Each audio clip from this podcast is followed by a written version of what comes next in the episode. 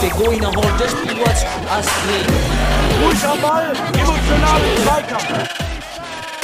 Mr. Futsal, the podcast. Mr. Futsal, el podcast. Mr. Futsal, el podcast.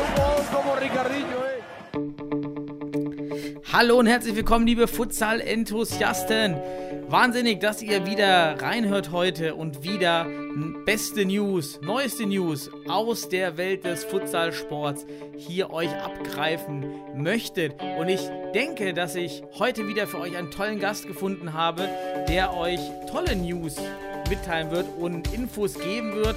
Und zwar rund um die Organisation der äh, UEFA Champions League Vorrunde in des TSV Weil Imdorf. Und mein Gast, der uns heute etwas über die Organisation dieser Vorrunde erzählen möchte, ist äh, sagenhafte 21 Jahre jung, ähm, Berufsstudent der Sozialwissenschaft, ähm, ist beim TSV Weil Imdorf seit Kindstagen schon im Fußball aktiv gewesen, im Bereich Kommunikation, Organisation auch und ist dann eben rüber zum Futsal gewechselt aus Leidenschaft. Ich begrüße Daniel Nötzold. Hi Daniel. Hallo, schönen guten Tag. Freue mich, dass ich da sein darf. Ich freue mich, dass du dir Zeit nimmst, denn ihr steckt ja gerade, wir nehmen heute auf Donnerstagabend. Ähm, das erste Spiel findet Samstag statt. Ihr seid mitten im Aufbaustress, richtig? Richtig, wir hatten äh, jetzt gestern, also wir hatten am Mittwoch ähm, den Aufbau von der Spielfläche, vom Boden, den wir reingelegt haben, haben heute jetzt ähm, zum ersten Mal dann ähm, uns um das Drumherum gekümmert. Wir haben ja verschiedene Zonen, die wir da einrichten müssen und so weiter und versuchen jetzt heute alles noch so vorzubereiten oder haben es bisher versucht, dass morgen alles bereit ist, wenn dann die UEFA-Delegierte und die Mannschaften kommen. Ja, da ist also richtig viel in Progress. Und äh, bevor wir starten, warum ihr euch beworben habt, wie die Bewerbung abgelaufen ist, was auf einen Verein so zukommt, wenn man Ausrichter ist, darauf möchten wir heute zentral sprechen. Erklär doch vielleicht den Zuhörern, die nicht ganz so im Futsal-UEFA-System involviert sind, wie funktioniert so eine Vorrunde äh, rein sportlich? Also wie viele Spiele finden statt? Wie ist das System? Ja, also ähm, in der Vorrunde, wir haben jetzt hier bei uns die Gruppe H. Es gibt mehrere Mini-Turniere an verschiedenen Veranstaltungsorten. Ähm, wir dürfen jetzt eines dieser Mini-Turniere austragen. Da werden insgesamt vier Mannschaften dran teilnehmen. Einmal ähm, wir als deutscher Meister, als amtierender deutscher Meister. Und dann äh, freuen wir uns über drei Gäste aus dem Ausland. Einmal über den kosovarischen Meister Likeni, ähm, einmal über den türkischen Meister und einmal auf den englischen Meister. Und die werden dann hier in äh, drei Tagen oder an drei Spieltagen spielen. Wir haben am Samstag ähm, den ersten Spieltag, wo jeweils ähm, ein Spiel pro Mannschaft gespielt wird. Dann haben wir am Sonntag den zweiten Spieltag. Da treffen dann auch nochmal die Mannschaften aufeinander, jeder gegen jeden. Und dann am Dienstag, nach einem Tag Pause, ist dann der letzte Spieltag, wo es dann meistens darum geht, wer zieht in die Hauptrunde der Champions League ein. Und die, äh, die ersten beiden kommen weiter oder nur der, der Erstplatzierte? Da kommt nur der Erstplatzierte tatsächlich weiter. Das heißt, da muss man von Spieltag 1 richtig Gas geben. Das ist ja auch gut so, aus einmal aus UEFA-Sicht, aber auch ihr als Ausrichter wollt natürlich sicherlich auch, dass alle Spiele auf höchstem Niveau gespielt werden oder mit, mit höchster Leidenschaft. Und äh, das ist natürlich dann super bei so einem äh, K.O.-System, wenn man das so möchte, ähm, in, bei dem eben nur einer weiterkommt. Ja, jetzt habt ihr euch für diese Vorrunde, ähm, dort äh, kann man sich bewerben als, als Ausrichter. Ähm, warum habt ihr euch beworben und wie lief der Bewerbeprozess ab? Genau, also Bewerbeprozess beginnt mehr oder weniger mit dem Tag, an dem du die Meisterschale in der Hand hältst und sagst, okay, wie geht's jetzt weiter? Ähm, für uns war eigentlich relativ schnell klar, dass wir die UEFA Futsal Champions League nach Deutschland holen wollen. Jetzt gerade angesichts auch dessen, dass wir im September mit der Bundesliga starten und auch mit dieser Prämisse, dass wir den Futsal hier in Deutschland nach vorne pushen wollen, bekannt machen wollen, nach außen tragen, an Leute herantragen, die den Sport noch nicht kennen, haben wir eigentlich gesagt, dann ist es unsere Pflicht, dass wir versuchen, dieses Turnier nach Stuttgart beziehungsweise nach Sindelfingen zu holen und einfach Deutschland hier auch in der Heimat eine Bühne, äh, eine Bühne zu bieten, weil UEFA Futsal Champions League klingt halt schon mal richtig geil. Viele Leute assoziieren was damit. Ähm, und deswegen glaube ich, war es mit eigentlich unsere Pflicht, dass wir jetzt versucht haben, das Ding nach Deutschland zu holen. Also da kann man euch jetzt mal großen Dank aussprechen, dass ihr euch ähm, diese, diese Verantwortung aufgebürdet habt und uns für uns alle das ja realisiert, kann man ja so sagen, ähm, nicht nur für euch, sondern wie du schon sagst, für die ganze Community. Wir werden alle davon profitieren. Einmal, weil wir natürlich viel mehr jetzt dabei sein werden als live im, im Stream und auch bei den Verfolgen der Ergebnisse und auch lokal bei euch wird ja einiges los sein. Wie, ähm, wie bewirbt man sich? Wie kann man sich das vorstellen? Äh, per E-Mail gibt es da ein Bewerberformular? Wie dick ist das? Was muss man da, was muss man da ausfüllen? Äh, viele kennen ja nur die Fußball Champions League und ähm, mhm. hier ist das ja schon noch, nehme ich mal an, etwas äh, drei Level darunter. Also bei uns ähm, war es so, oder der Verband, der DFB kommt ähm, auf einen zu und fragt, so, jetzt, wie sieht's aus? Ihr werdet gemeldet bei der UEFA. Habt ihr Interesse, das ähm, zu machen hier ähm, in Deutschland oder wollt ihr wohin reisen? Und da haben wir dann gesagt, wir wollen das machen. Da haben wir dann Bewerbungsunterlagen abgegeben. Die sind erstmal ähm, relativ, ja, relativ einfach gehalten, möchte ich fast sagen. Ähm, wir mussten angeben, natürlich, in welcher Halle wir spielen wollen, an welchem Standort wir sein werden wo wir Mannschaften und Delegierte unterbringen wollen und dann da noch ein paar äh, Fakten dahinter klemmen, was diese Halle an Kapazität hat und so weiter. Und ähm, dann haben wir das losgeschickt an die UEFA. Gemeinsam mit dem DFB zusammen haben wir da an dieser Bewerbung gearbeitet. Das ist ein vorgefertigtes Formular. Und dann ging das raus. Und dann haben wir hm, ein, zwei Wochen später dann die Rückmeldung bekommen, dass wir es haben. Das war dann relativ knapp, mhm. bevor auch die Auslosung stattgefunden hat. Ah, relativ schnell, also wirklich sehr, sehr zeitnah alles. Und genau. wenn ich das richtig verstanden habe, hat echt der DFB auch euch sehr viel geholfen und äh, inhaltlich ähm, auch die Zuschüsse, wahrscheinlich die für die, früher war es, weiß ich noch so, hat auf jeden Fall der DFB Zuschüsse für die Reisen noch gezahlt. Gibt es das System heute immer noch? Ähm, also der DFB hat uns sehr unterstützt, was ähm, die ähm, ganzen Unterlagen, was die ganze Kommunikation mit der UEFA ähm, anging. Ähm, finanziell ähm, ist es gerade auch für den DFB ein bisschen, gerade aus steuerrechtlichen Gründen, auch schwierig, da viel Unterstützung zu leisten. wir sind da aber immer wieder im Gespräch und es gibt immer wieder Abfragen vom DFB, wie sieht es aus?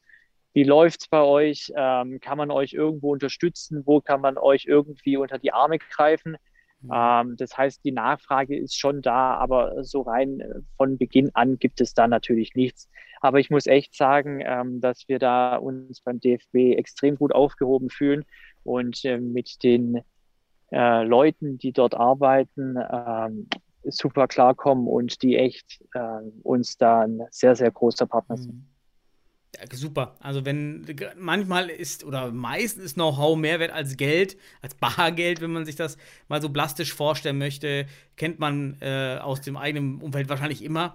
Und äh, klasse, dass ihr da so einen Ansprechpartner habt, der euch da äh, beiseite steht. Denn es ist ja auch für dich jetzt das erste Mal, für alle bei euch das erste Mal und für jeden in Deutschland das erste Mal ein äh, UEFA Champions League Halbfinale oder Vorrunde so auszurichten. Vor allen Dingen so groß denn da kommen wir zu eurer Halle, in der ihr spielen werdet, ähm, in Sindelfingen, in der ja. Mercedes. Im Glaspalast. Glaspalast. Im Glaspalast, ja. genau. Glaspalast Sindelfingen, bekannt vielleicht durch den Mercedes Junior Cup. Ah, das war's. Ähm, mit Mercedes, da war genau. was mit Mercedes. Ja, richtig. Richtig, genau. Jetzt haben wir das Product Placement auch geschafft. Perfekt. ähm, genau, hier findet ähm, einmal jährlich der Mercedes Junior Cup statt, der ausgerichtet wird hier im Glaspalast, wo ähm, viele äh, namhafte Jugendmannschaften von großen Fußballvereinen ähm, herkommen und sich hier duellieren. Und äh, die haben auch den schönen Slogan Arena des Erfolgs. Und da haben wir gedacht, vielleicht hilft uns der Slogan ja auch was. Da müssen wir unbedingt hin den Glaspalast hinfinden. Wie viele Plätze, Sitzplätze hat äh, der Glaspalast? Der Glaspalast ähm, hat eine Kapazität von 5000 Zuschauern zu roundabout. Mhm. Ähm, genau, durch Corona sind wir da natürlich beschränkt ein bisschen. Und dadurch, dass die ähm, Arena ja auch in so einer Rundsportart ähm, mit Leichtathletikbahn äh, oder ja mit einer Leichtathletik-Laufbahn ringsherum ausgestattet ist, sitzt man in den Kurven gerade sehr, sehr weit weg vom Spielfeld, weshalb wir uns eigentlich mehr auf die Mittelbande oder auf die Mitte der Halle konzentrieren, wo wir dann am Ende jetzt mit Corona-Bestimmungen auf ungefähr 500 Zuschauer freuen dürfen. Mhm. 500 können, können mehr Lärm erzeugen bei, bei, bei entsprechendem Enthusiasmus als 2000. Dann, dann hoffe ich, dass die die richtigen 500 in die, den Weg in die Halle finden. Ähm, be bevor, ihr, bevor alle in die Halle können, äh, ist es natürlich immer Aufgabe des, des Ausrichters, die Vorgaben der, der UEFA umzusetzen. Das kennt der eine oder andere Zuhörer wahrscheinlich auch, ähm, gerade im Blick auf, auf Champions League, UEFA Cup, aber auch Weltmeisterschaften. Welche Vorgaben, Halle, Boden, Übernachtung, Hygienekonzepte, Schiedsrichter, was man sich so vorstellen kann, macht die UEFA hier für so eine Champions League Vorrunde? Also die UEFA hat dann Manual, das ähm, umfasst 120 Seiten in etwa, ähm, wo wirklich alles niedergeschrieben ist, was da an Eventualitäten und an Fragen auftreten könnte. Ähm, ist eigentlich eine ganz gute Sache, weil wenn du eine Frage hast, schaust du da rein und da findest du meistens eine Antwort drin. Und dadurch hast du halt auch gegeben, wir müssen halt auch immer gucken, wir sind in einem europäischen Wettbewerb. Da hast du natürlich hier in Deutschland zum Beispiel ganz andere Voraussetzungen, äh, was Hallenstandards und so weiter angeht, wie in anderen Ländern. Und deswegen ist es schon gut, dass es da sehr viele Vorgaben eigentlich gibt, damit der Wettbewerb für alle möglichst gleich stattfinden kann, egal wohin sie jetzt reisen müssen. Ähm, ja, Vorgaben gibt es, wie gesagt, eigentlich für alles. Also die Unterbringung ist geregelt von der hm. UEFA, ähm, Hotelstandard, ähm, der Transport ist geregelt, wie viele Plätze ähm, jede Mannschaft da zugesprochen bekommt, welche Ausstattung der Bus haben muss, wie viel Kapazität. Ähm, das Gleiche gilt natürlich dann auch für den Ablauf. Also neben so einem Kick-Off-Countdown, also den 90 Minuten vor dem Spiel, ähm, gibt es da auch dann genaue Vorgaben, wie zum Beispiel eine Begehung, die am Tag vor dem Spiel Nummer eins stattfinden wird um da einfach eine gewisse Sicherheit dahinter zu bekommen, dass alles geregelt abläuft. Und also für, für uns sind diese Vorgaben eigentlich, äh, ja, auf der einen Seite ist es manchmal lästig, aber auf der anderen Seite ist es auch ganz gut, weil die uns halt ganz klar vorgeben, wie stellt sich die UEFA das vor und wie möchten die das sehen, weil sonst gibt es nachher böse Überraschungen und die können wir halt dadurch relativ gut vermeiden. Absolut. Standardisierung hat schon seine Vorteile. Ähm, und die UEFA hat mit Sicherheit aus vielen Jahren UEFA-Futsal-Wettbewerben gelernt und ihr profitiert ja auch dann wiederum von diesem Wissen aus diesen äh, Jahren. Aber ist das genau. richtig, dass ich das verstanden habe? Ihr müsst auch für die Gegner ähm, das Hotel organisieren, den Transportbus organisieren, Trainingshallen organisieren. So was müsst ihr für den Gegner alles organisieren für die. Ja, ähm, du, es fängt eigentlich damit an, dass du in Stuttgart landest. Also wenn es davor natürlich schon, äh, zum Beispiel jetzt haben wir mit der türkischen Mannschaft die Situation gehabt, dass sie zum Beispiel Unterstützung gebraucht haben mit dem Visum. Ähm, da sind wir auch gerade immer noch mit dem äh, Konsulat im Gespräch, damit da alles äh, sauber über die Bühne geht, wo dann der DFB und auch wir als ausrichtender Verein versucht haben, die Gäste dabei schon zu unterstützen. Dann ähm, kommt die Mannschaft hier im besten Fall alle gesund und munter an in Corona-Zeiten. Und ähm, dann werden sie von uns direkt am Flughafen abgeholt und ähm, kommen dann ins Mannschaftshotel, das wir auch organisiert haben. Das heißt, darum kümmern wir uns komplett. Die Mannschaften müssen sich eigentlich nur aufs Spielen konzentrieren und wann sie trainieren wollen und wann sie essen wollen. Essen wird dann auch von uns wieder organisiert. Ähm, wir versuchen da so ein Komplettpaket den Mannschaften zu bieten, was aber auch von der UEFA gefordert wird. Mhm. Das heißt, ähm, du als Mannschaft kümmerst dich um Anreise, du kümmerst dich um die Abreise Und alles, was hier passiert, gibst du eigentlich uns nur die Informationen, wann das geschehen soll. Wann wird gegessen, wann wollen wir zum Training, wann wollen wir aufbrechen zum Spiel. Ja, wow, das ist, das sind schon hohe Hürden jetzt, wenn wir von dieser doch eher Amateur- oder semi-professionellen Sportart Futsal in Deutschland jedenfalls ausgehen, ist das schon ein Riesensprung, finde ich. Von äh, eben hin zu diesem sehr, sehr strukturierten, standardisierten Programm für so ein Großevent. Ähm, finanziell tragen die, die Kosten vor Ort die Gegner oder müsst ihr das tragen? Bus, äh, Hotel und ähm, die, diese organisatorischen ja, Sachen vor Ort mhm. für die Gegner? Ähm, da ähm, gibt es, also die Gegner bekommen von der UEFA eine Bezuschussung, was die Anreise und die Abreise angeht. Und ähm, wir als ausrichtender Verein bekommen eine höhere Summe, die dann ähm, dafür genutzt werden soll, die Hallenmiete zu bezahlen, die Transporte zu bezahlen, die Hotels zu bezahlen. Also da gibt es schon eine gute Subventionierung äh, von der UEFA, die aber am Ende dann doch nicht wirklich kostendeckend für uns ist. Ähm, sie deckt viel ab, aber sie deckt halt nicht alles ab. Äh, zur, zur Endbilanz kommen wir am Ende, würde ich mal sagen. Ähm, das können wir machen. Ganz spannend. Ähm, jetzt hast du ja sehr viele Dinge erzählt, die ihr organisieren und realisieren müsst. Das machst, nehme ich mal an, nicht du alleine. Wie groß ist denn euer Staff, der sich mit diesem Event jetzt beschäftigt bei euch in den letzten Wochen? Ja, also alleine mache ich es zum Glück nicht. Da haben wir einige erfahrene Kräfte auch. Also wir konnten ja auch schon einiges an Erfahrung sammeln, dadurch, dass wir 2019 einmal in Wiener Neustadt waren und dann in der Hauptrunde in Uddevalla in Schweden wo wir schon einiges auch aus der Perspektive der Gastmannschaft mitnehmen konnten.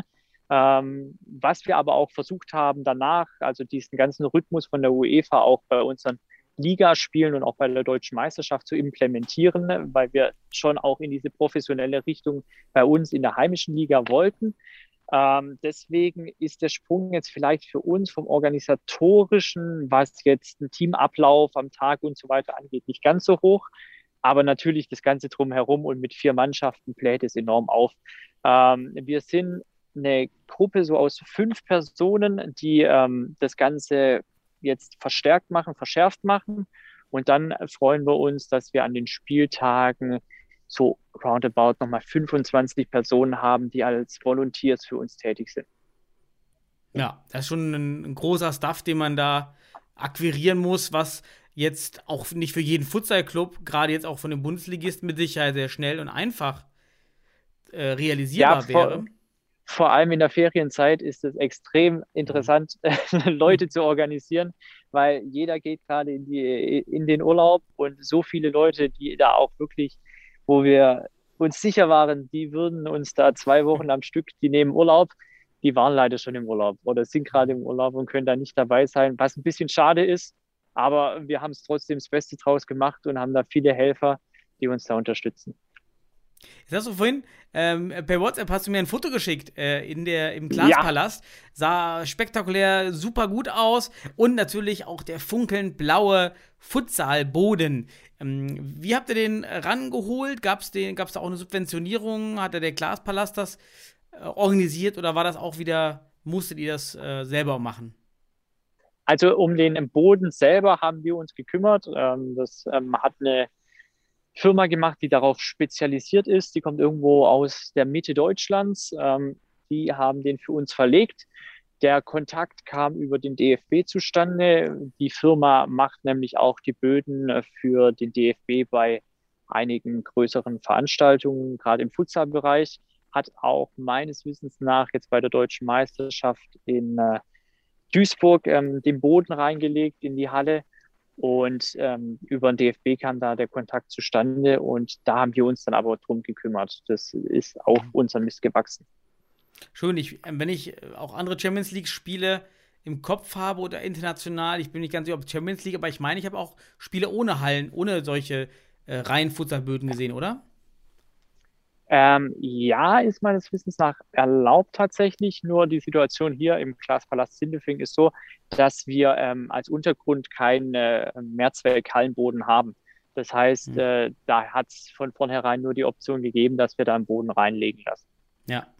Also für alle, ich habe auch mal die Preise so, so nebenbei mitbekommen von diesen Böden. Es gibt dann noch immer viele Futsal-Enthusiasten und äh, Fach potenzielle Fachleute, die dann immer so, so Hallenböden fordern. Also ein Boden kostet halt dann eben schon mal seine 6000 Euro, den, glaube ich, zu verlegen zu lassen, denn alleine die, der Auf- und Abbau kostet vorher, nachher, dauert drei Stunden oder so, ne?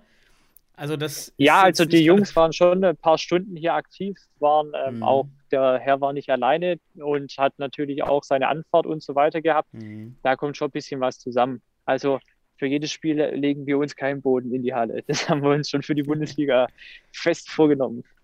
Ja, auch wenn das natürlich schön aussieht, aber es ist eben teuer und selbst der, der, der neue Hallenboden würde auch für 50.000 Euro kaufen. Ja, das ist natürlich für eine Futsal-Bundesliga noch weit weg, dass man sowas mal eben finanziert. Also ähm, da, wenn mal immer Kritik kommt, ja, warum die Futsalböden, äh, ist halt teuer. Das dann ähm, hat man vielleicht dann auch nicht immer auf, auf dem Schirm als, als Spieler, wenn man äh, da vielleicht auch gerade beginnt mit dem Futsalsport. Und nur um das, dass man das mal versteht auch, ähm, warum das vielleicht nicht immer wie beim Handball dann so aussieht. Aber ihr habt jetzt den Boden da, es sieht alles richtig gut aus in der Halle.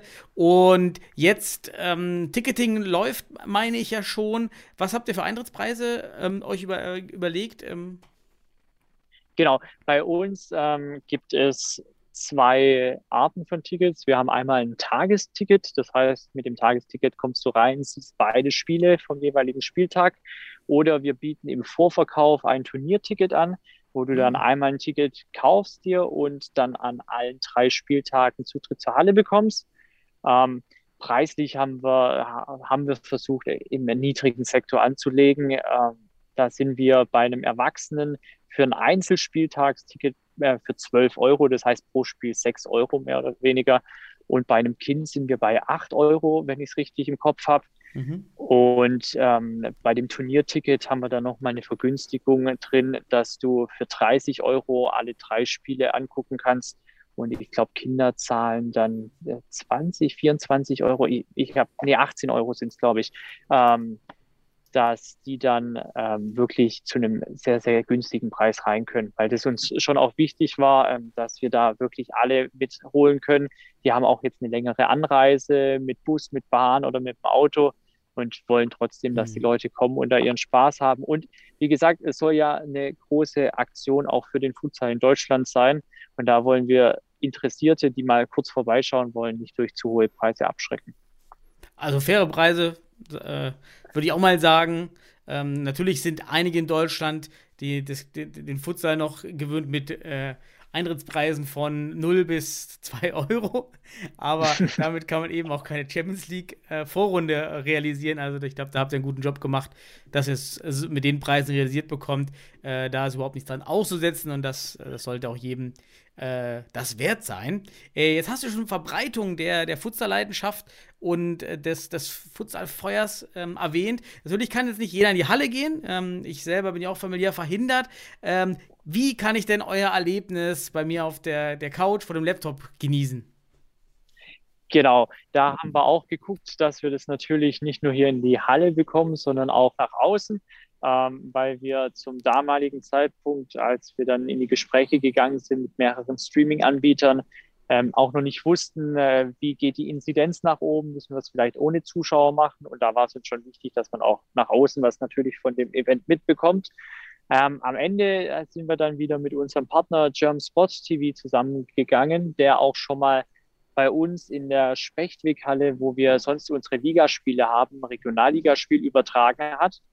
Und die haben da gesagt, komm, wir machen das mit euch. Und man muss auch echt sagen, die haben sich da echt ins Zeug gelegt, ähm, haben auch nichts von uns verlangt für das Streaming. Das heißt, ähm, die machen das alles zum äh, ähm, machen das alles auf ihre Kosten und möchten da auch ähm, am Futsal dranbleiben und den Futsal nach vorne bringen. Und da muss ich echt sagen, äh, Respekt vor den Leuten, weil die hier echt versuchen, was Großes aufzufahren, was Streaming angeht und da auch mit einer gewissen Qualität ran wollen. Und das ist nicht ganz günstig. Und da muss ich echt sagen, sind wir froh, dass wir mit German Sport TV so einen tollen Partner haben, der gesagt hat, wir machen das für euch und wir packen das mit euch an. Ja, ich kenne tatsächlich die, die Aufnahmen äh, der, der vergangenen Spiele, fand das auch gut gemacht, gut produziert, auch einige Kamerawinkel, also jetzt nicht der, der, der einfache Kamera, äh, der, die statische Kamera, ja, die, dann, die dann da steht mit Weitwinkel, äh, haben die gut gemacht. Da freue ich mich drauf, dass die Jungs aus, die kommen ja auch aus Stuttgart, ähm, und äh, dass sie aus der Futsal, kommen ja auch aus der Futsal-Szene sogar. Und ähm, genau. dass sie das da, das da mitmachen, finde ich klasse. Hat die UEFA denn eigentlich Vorgaben gemacht zum, zum Streaming und auch, dass den Gegnern, ähm, dass sie das nutzen dürfen, das Signal? Gibt es da Vorgaben? Da gibt es natürlich auch wieder Vorgaben. Was man da vielleicht noch zu diesen Vorgaben sagen kann, ist, dass die sich natürlich von Runde zu Runde verschärfen. Das heißt, ähm, in einem, Finalspiel, in, in einem Finalspiel werden die Vorgaben natürlich nochmal ganz anders kontrolliert wie jetzt in der Vorrunde, was trotzdem nicht heißt, dass man schlampig sein darf. Ähm, aber gerade im Bereich Broadcasting ist die UEFA in der Vorrunde auch noch sehr, sehr ähm, einfach gestrickt und muss man auch sagen, echt froh, wenn es äh, da Mannschaften gibt, die sagen, wir wollen das als Streaming dann anbieten. Ähm, da gibt es relativ wenige Vorgaben, die wir haben. Mhm. Was wir machen müssen, ist tatsächlich den Mannschaften und auch den Schiedsrichtern das Videosignal dann zur Verfügung zu stellen, damit die einfach ähm, an ihrer Taktik fallen können, dann nochmal in die Videoanalyse gehen können mhm. und schauen können, ähm, wie sie sich am nächsten Tag auf den nächsten Gegner vorbereiten. Also die Aufnahmen, also nicht das Signal, sondern die, die Aufnahmen, dann das aufgenommene Spiel dann genau, weiterzugeben, richtig. ne? Mhm. Genau, Signal direkt wird nicht weitergegeben. Okay. Das ist nur zu sehen auf Facebook und auf YouTube bei German Sport TV dann. Okay, also genau, das wäre meine nächste Frage gewesen, ob German Sport TV sich eines Vehikels bedient, ähm, la ähm, Deutschland äh, Sport TV oder ob die eben ihren eigenen Kanal haben, German Sport TV bei Facebook und es dort dann streamen. Genau, die ähm, haben einen eigenen Kanal, auf Facebook findet man sie und jetzt auch auf YouTube. Und auf den beiden Kanälen werden sie dann das ähm, Signal auch senden. Ähm, ja, ist, glaube ich, eine coole Sache. Facebook ist sehr, äh, oder es kommt sehr gut an, gerade was Familie, Freunde angeht, im Verbreiten und Teilen. Und auf YouTube, ähm, da hat man einfach eine bessere Qualität dahinter und kriegt es auch einfacher aufs TV. Ich glaube, da haben sie eine ganz gute Mischung gefunden, dass es möglichst viele Leute in Europa erreicht. Da hast du gerade ein gutes Stichwort gegeben mit äh, Familie und Freunde damit auch äh, versorgen. Wie ist denn die Resonanz jetzt bei euch im Umfeld ähm, des TSV Weil Imdorf? Ähm, also auch gerade vielleicht bei Personen, die nicht so mit dem Futsal in Verbindung stehen, auch Presse. Ähm, wie nimmt man das Thema jetzt auf bei euch? Ähm, also äh, Freunde, Familie, die stehen da immer voll dahinter und gerade auch bei den Heimspielen, die wir immer mal wieder haben, wenn es da so Highlights gibt, sind wir echt erstaunt, welche Leute, die wir so von der Straße aus Weilemdorf oder im Giebel kennen, dann in der Halle stehen und grölen und brüllen und sich freuen, wenn ein Tor fällt. Ähm, da ist eine mega Unterstützung, die wir in Weimdorf und auch im Giebel erfahren. Ähm, von der Presse muss ich sagen, doch, da haben wir auch, ähm, gibt es einige Berichte, gerade jetzt in der Sindelfinger Zeitung, in den Stuttgarter Nachrichten habe ich jetzt heute was gelesen. Ähm, da ist auch ein Interesse da, aber die zur großen Titelstory, da reicht es einfach nicht. Da ähm, muss der Futsal in Deutschland noch ein bisschen dran arbeiten. Der SWR hat sich angekündigt für den Samstag. Die haben uns jetzt mhm. gerade vorher leider wieder abgesagt. Die hätten eine Kurzreportage für SWR aktuell gedreht, aber ähm, die haben es leider dann auch nicht ähm, zustande gebracht. Könnte aber auch daran liegen, dass man eben gerade als Kameramann, Kamerafrau dann auch mit einer PCR-Testung äh, nur rein kann, was halt auch für die Berichterstattung jetzt eine gewisse Hürde ist. Schade, aber da, da sieht man natürlich weiterhin, dass, dass der Futsal trotz jetzt Bundesliga, trotz eurem Engagement, trotz Nationalmannschaft eben noch eben weit weg ist von dieser Mainstream-Zeitung. Sind halt viele kleine Puzzlestückchen und sowas, was ihr jetzt für uns alle veranstaltet, hilft dem, dem, dem Ganzen natürlich, äh, das weiter zu pushen. Was, äh, was müsst ihr mit Corona-Maßnahmen, also die, die 3G-Regel, gilt dann bei euch? Getestet, genesen und geimpft oder? Ähm, da gibt es jetzt zwei verschiedene Personengruppen. Wir haben einmal die Personengruppe ähm, ums Team, um die Delegation, um die Organisation rund ums Team. Und dann haben wir die Zuschauer- und Volunteersgruppe im Zuschauerbereich. Das sind so die zwei Gruppen. Für die Zuschauer und für unsere Volunteers, die gerade im Gastrobereich arbeiten, gilt die 3G-Regel. Das heißt, geimpft, genesen oder getestet. Ähm, und eine dauerhafte FFP2-Maske ähm, während der ganzen Veranstaltung. Das sind die Vorgaben, die wir für die Zuschauer haben und für die Mannschaften und auch das Team drumherum. Da gibt es dann nochmal verschärfte Maßnahmen. Das heißt, jede Mannschaft kommt getestet, PCR getestet schon nach Deutschland. Und auch mhm. wir haben unsere Spieler jetzt heute ähm, einmal komplett testen lassen, aber auch das Orga-Team drumherum, der ganze Staff, die Leute, die sich um die anderen Mannschaften kümmern, die wurden alle ähm, PCR getestet heute. Mhm. Ähm, ohne, und da ist auch egal, ob du schon geimpft oder genesen bist, ähm, da fordert, der, fordert die UEFA von jedem einen PCR-Test. Und da werden wir auch relativ strikt sein, was dann die Zugangskontrolle angeht. Also die ganz klare Ansage ist da von der UEFA, ähm, dass wenn jemand keinen PCR-Test hat, er nicht in den Innenraum von dem, äh, von dem Stadion oder von der Halle kommt.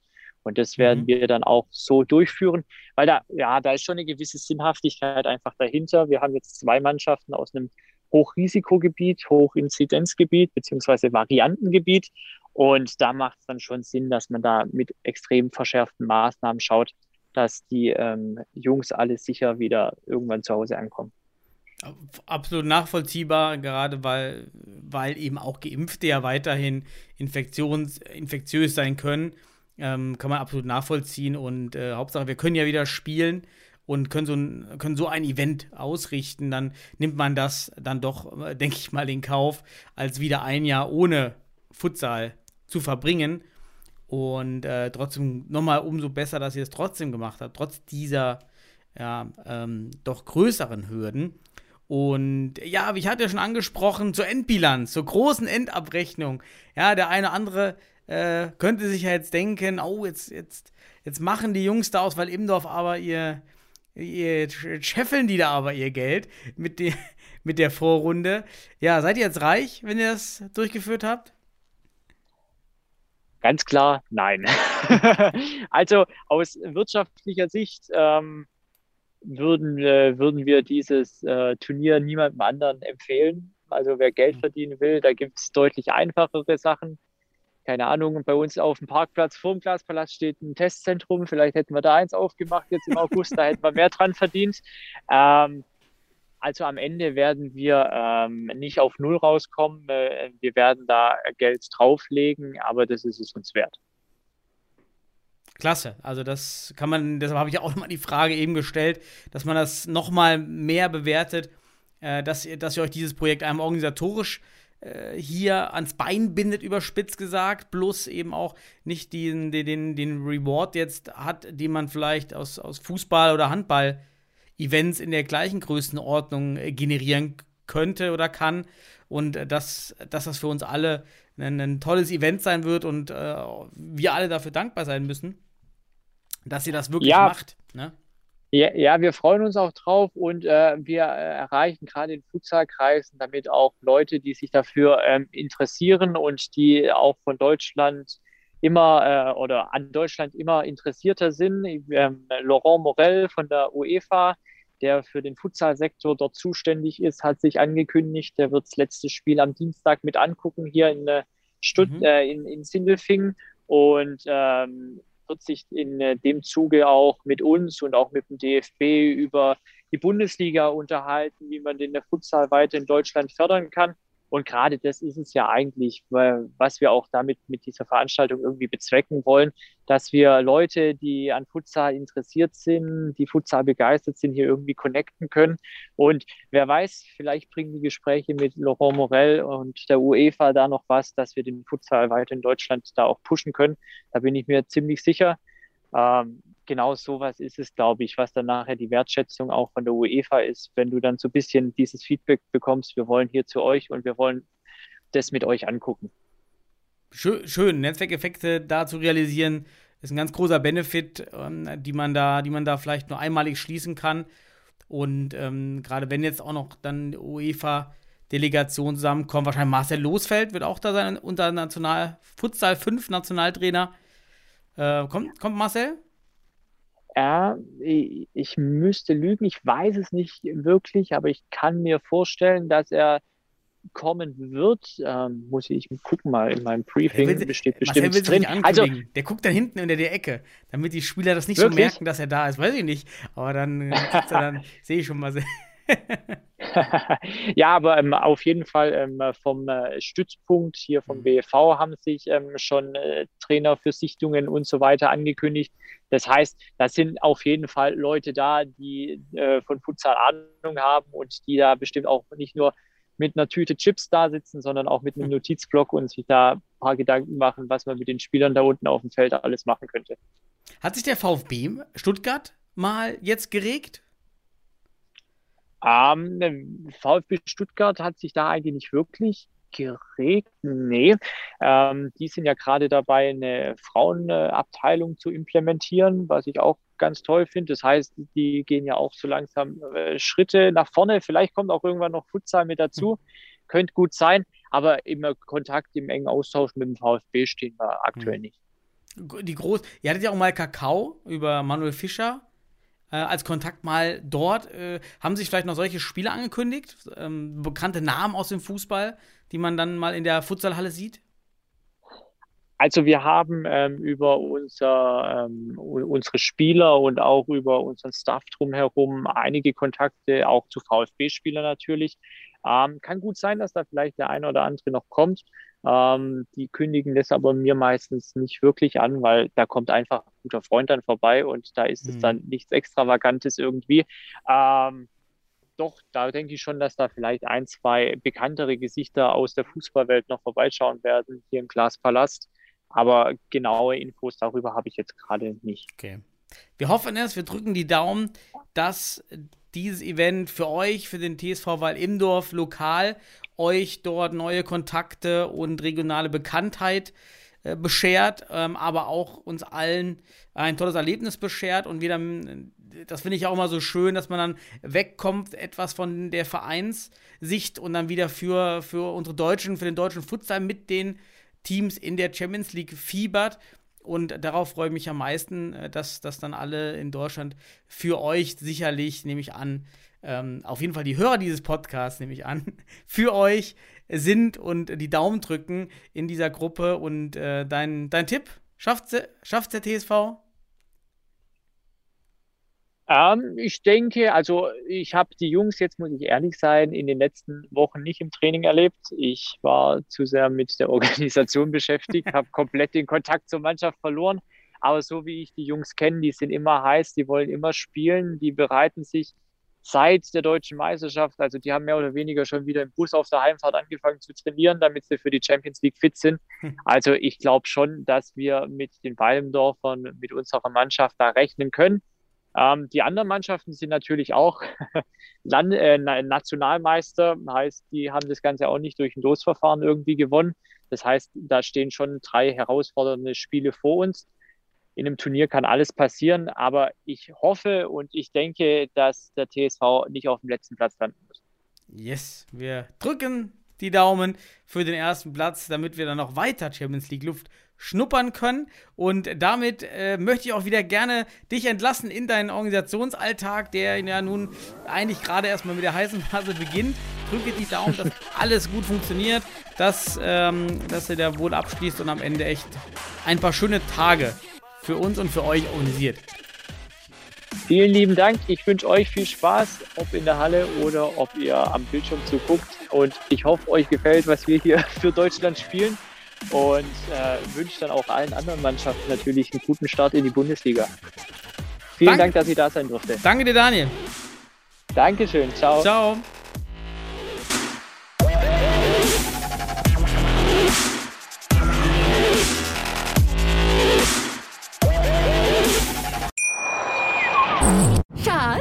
Bin neu verliebt. Was? Da drüben. Das ist er. Aber das ist ein Auto. Ja, eben. Mit ihm habe ich alles richtig gemacht. Wunschauto einfach kaufen, verkaufen oder leasen. Bei Autoscout24. Alles richtig gemacht. Wie baut man eine harmonische Beziehung zu seinem Hund auf? Puh, gar nicht so leicht. Und deshalb frage ich nach, wie es anderen Hundeeltern gelingt, beziehungsweise wie die daran arbeiten. Bei Iswas Dog reden wir dann drüber. Alle 14 Tage neu mit mir, Malte Asmus und unserer Expertin für eine harmonische Mensch-Hund-Beziehung, Melanie Lippisch. Ist was, Dog? mit Malte Asmus. Überall, wo es Podcasts gibt.